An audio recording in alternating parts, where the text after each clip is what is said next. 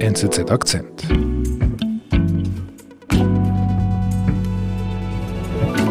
Felei Marimari Pulamien, Marimari Kompuche, Marimari Chilemapu. Das ist eine sehr ungewöhnliche Szene in Chile. Normalerweise die chilenische Politik, da sieht man Leute mit Anzügen, mit Krawatte, meistens Männer. Und plötzlich sehen wir eine, eine Frau, eine indigene Frau, die in einer sehr bunten, traditionellen Kleidung der Mapuche auftritt, die äh, die Mapuche-Fahne in der Hand hat, nach, die Hand, die Faust mit der Fahne nach oben reckt. Mhm. Und ähm, letztlich wünscht sie sich, dass Chile neu gegründet wird. Manyum Pulamien, Marishigueu, Marishigueu, Marishigueu. Mit Elisa Loncon tritt eine außergewöhnliche Frau mit einer außergewöhnlichen Biografie an, die chilenische Gesellschaft zu verändern. Lateinamerika-Korrespondent Thomas Mills erzählt Loncons Geschichte. Para todas las regiones, para todos los pueblos y las naciones originarias. Ja, das ist eine Szene von Anfang Juli im ehemaligen Kongressgebäude in Santiago de Chile, der Hauptstadt von Chile. Und ähm, ja, die Elisa Loncon ist gerade zur Präsidentin des Verfassungskonvents gewählt worden. Und dieser Fassungs Verfassungskonvent wird eine neue Verfassung für Chile ausarbeiten. Es geht darum, dass man die alte, verstaubte Verfassung aus der Zeit der Militärdiktatur ersetzt. Mhm. Sagt die Elisa auch, was sie, was sie erreichen möchte als Präsidentin? Transformará Chile en un Chile plurinacional, en un Chile intercultural. Ja, sie träumt letztlich von einem Chile, was komplett anders ist äh, als heute, nämlich ein Chile, was offen ist, was divers ist, wo Frauen mehr Mitspracherechte haben, wo indigene Völker mehr Mitspracherechte haben. Eine neue chilenische Gesellschaft, die offen ist für alle, für alle diversen Richtungen in der Gesellschaft und niemanden ausschließt. Das ist ihr Traum. Refundar este Chile, establecer una nueva relación. Das sind ja hehre Ziele, die sie da erzählt. Das würde ich glatt, glatt unterschreiben. Ja, äh, in der Theorie klingt das wunderbar und erstrebenswert. Allerdings, so einfach ist es leider nicht. Es gibt Widerstände in der weißen Elite, beim Militär, im Sicherheitsapparat, in der weißen städtischen Gesellschaft. Weil äh, bis jetzt liegt die, die Macht in Chile bei den weißen, spanisch sprechenden Eliten, die sehr konservativ sind, katholisch geprägt. Und äh, dazu muss man wissen, dass Chile bis 1990 von einer Militärjunta regiert wurde und die indigenen Völker nicht viel zu sagen hatten. Und Militärjunta heißt Diktator Augusto Pinochet. Genau.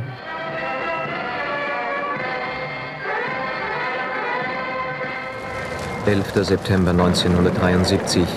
Die Militärs stürzen die sozialistische Regierung Allendes. Die Junta nannte General Augusto Pinochet zum neuen amtierenden Präsidenten.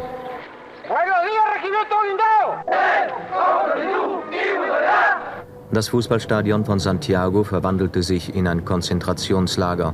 Tausende wurden gefoltert und erschossen und noch immer werden Hinrichtungen gemeldet. Alle Parteien und Gewerkschaften wurden aufgelöst. Als sich äh, Augusto Pinochet 1973 an die Macht geputscht hat, haben die Militärs die Idee, einen chilenischen Einheitsstaat zu gründen, wo alle Leute Spanisch sprechen und wo die indigenen Völker zu normalen chilenischen Bürgern werden, die halt einen etwas anderen kulturellen Background haben. Das heißt, die indigenen Sprachen, auch die indigene Kultur wurde zurückgedrängt. Und äh, in der Verfassung, die unter der Militärdiktatur eingesetzt wurde, gibt es keine Rechte für die indigenen Völker.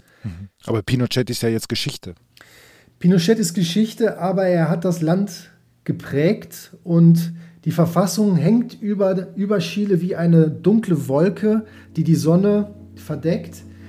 Es gab ja auch schon nach der Diktaturzeit linke Regierungen, die versucht haben, von dem Erbe der Diktatur abzurücken. Aber irgendwie hat man, hat man es nicht geschafft, sich aus diesen Fängen zu befreien. Was heißt das? Heißt das, dass die Verfassung immer noch so gilt wie zu Pinochets Zeiten? Ja, es ist immer noch die gleiche Verfassung aus den 80er Jahren. Äh, man hat es noch nicht geschafft, äh, diese dunkle Wolke beiseite zu schieben. Sie ist immer noch gültig. Und äh, was bedeutet denn, denn das für, für Elisa Loncon? Also ich habe jetzt kurz nachgeschaut, sie hat Jahrgang 1963, also das heißt, sie hat die, diese Militärjunta, diese Zeit unter Pinochet ja wirklich hautnah miterlebt als Teenager. Was passierte da mit ihr? Ja, ihre Geschichte ist sehr außergewöhnlich. Also sie kommt aus armen Verhältnissen, aus einer armen Familie, die aber politisch engagiert war. Also ihre, ihre Eltern haben sich auch im Kampf gegen die Diktatur engagiert. Sie hat es geschafft, eine ganz außergewöhnliche Karriere hinzulegen. Also sie hat erstmal Englisch studiert, mhm. was sehr ungewöhnlich ist, dass eine indigene Englisch lernt. Sie hat als Englischlehrerin gearbeitet. Sie ist dann auch ins Ausland gegangen. Sie hat in Holland studiert, sie war in Kanada, sie war in Mexiko. Und heute unterrichtet sie an der Universität in Santiago de Chile, einer öffentlichen Universität. Und ähm, sie ist dann ein intellektueller Leuchtturm. Sie hat es geschafft, in Bereiche einzudringen, wo normalerweise wir wenig Mapuche antreffen, nämlich im Bildungssektor an einer angesehenen Universität. Ja, und ihr großes Thema ist ähm, eine Revitalisierung der indigenen Sprachen in der Erziehung. Das heißt, sie setzt sich ein dafür, dass die Erziehung zweisprachig ist, dass die Kinder und Jugendlichen halt ihre eigene indigene Sprache lernen, genauso wie sie Spanisch lernen. Eine richtige Bilderbuchkarriere, trotz Diskriminierung.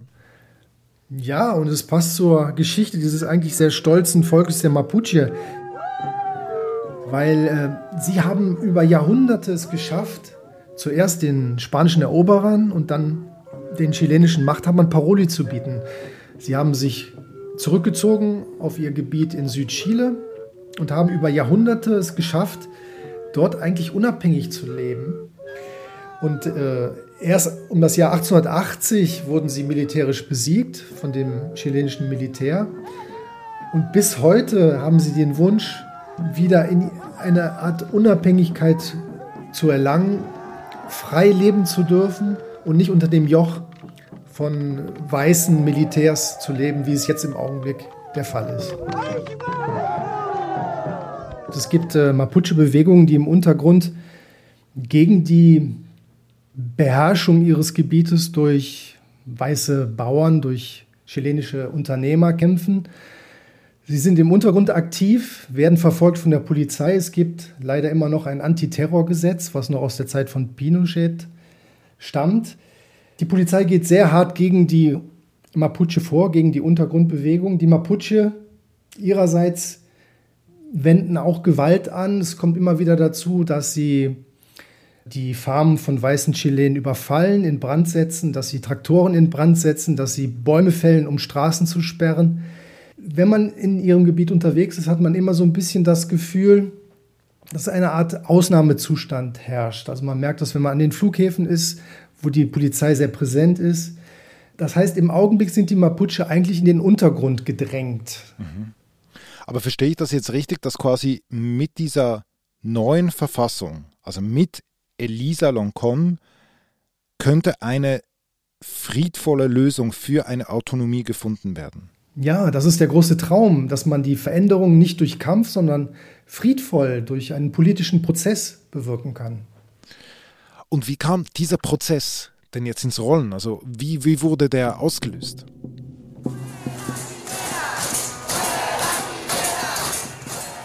Ja, Ende 2019 äh, sahen wir plötzlich eine Protestwelle in, in Chile. In großen Städten ging es los, hat sich dann auf das ganze Land aus, ausgeweitet.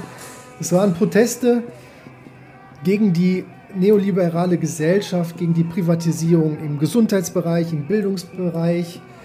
Und ähm, im Laufe dieser Proteste sahen wir plötzlich die Mapuche-Fahne. Das heißt, die, die Linke, die da protestiert hat, hat das Symbol der Mapuche, das Symbol des Widerstandskampfes der Mapuche sich zu eigen gemacht Und die Mapuche-Fahne wurde zum Symbol für diese Wende hin zu einem sozialeren Chile, zu einem Chile, wo auch die unteren Schichten partizipieren können am Wohlstand und vor allen Dingen zur Überwindung der Pinochet-Ära. Und da ist es halt wichtig, jetzt eine neue Verfassung zu schreiben und die alte Verfassung, die noch unter Pinochet erlassen wurde, dass man die in die Schublade legt. Mhm. Und Elisa kämpft da jetzt an vorderster Front als Präsidentin des Verfassungskonvents. Sie ist die moderierende Kraft, die dafür sorgt, dass möglichst viele Menschen und Gruppen in Chile repräsentiert werden in der neuen Verfassung. Mhm. Und was denkst du, schafft es Elisa Lonconti, die Rechte der Indigenen zu stärken? Ja, ich glaube, dass die indigenen Völker eine einmalige Chance haben, ihre, ihre Rechte endlich in die Verfassung einzubringen, weil sie haben die, die Unterstützung einer großen Mehrheit des Volkes. Allerdings muss man dann diese neue Verfassung dem chilenischen Volk vorlegen und es muss zustimmen. Es muss dieser neuen Verfassung zustimmen. Und da bin ich ein bisschen skeptisch, weil ich glaube, in dem Augenblick, wenn die Chilenen wirklich sehen, was in dieser neuen Verfassung drinsteht, dann wird es eine Mobilisierung auch im rechten Lager geben, im rechten konservativen Lager geben. Und ähm, dann, glaube ich, wird es schwierig, diese wirklich neuen Ideen äh, wirklich umzusetzen und abzusegnen. Und ähm, ob die Mehrheit der Chilenen wirklich die Anliegen einer doch recht kleinen Minderheit akzeptieren, daran habe ich Zweifel. Mhm. Also es kann sein, dass Elisa Loncon am Ende an der Realpolitik scheitert. Genau. Und ähm, die Rolle als Präsidentin des Verfassungskonvents ist es ja, dass sie Kompromisse finden, finden muss. Das heißt, sie muss die Interessen von allen, von links, von rechts und aus der Mitte zusammenbinden und dann eine Verfassung präsentieren, mit der die Mehrheit der Chilenen leben kann. Weil wenn eine Mehrheit der Chilenen diese neue, jetzt zu erarbeitende Verfassung ablehnt, heißt das, dass die alte von Pinochet erlassene Verfassung weiter gilt.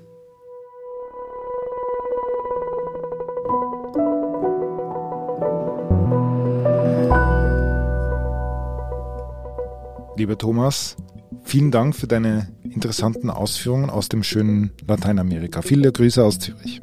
Ja, Gruß zurück.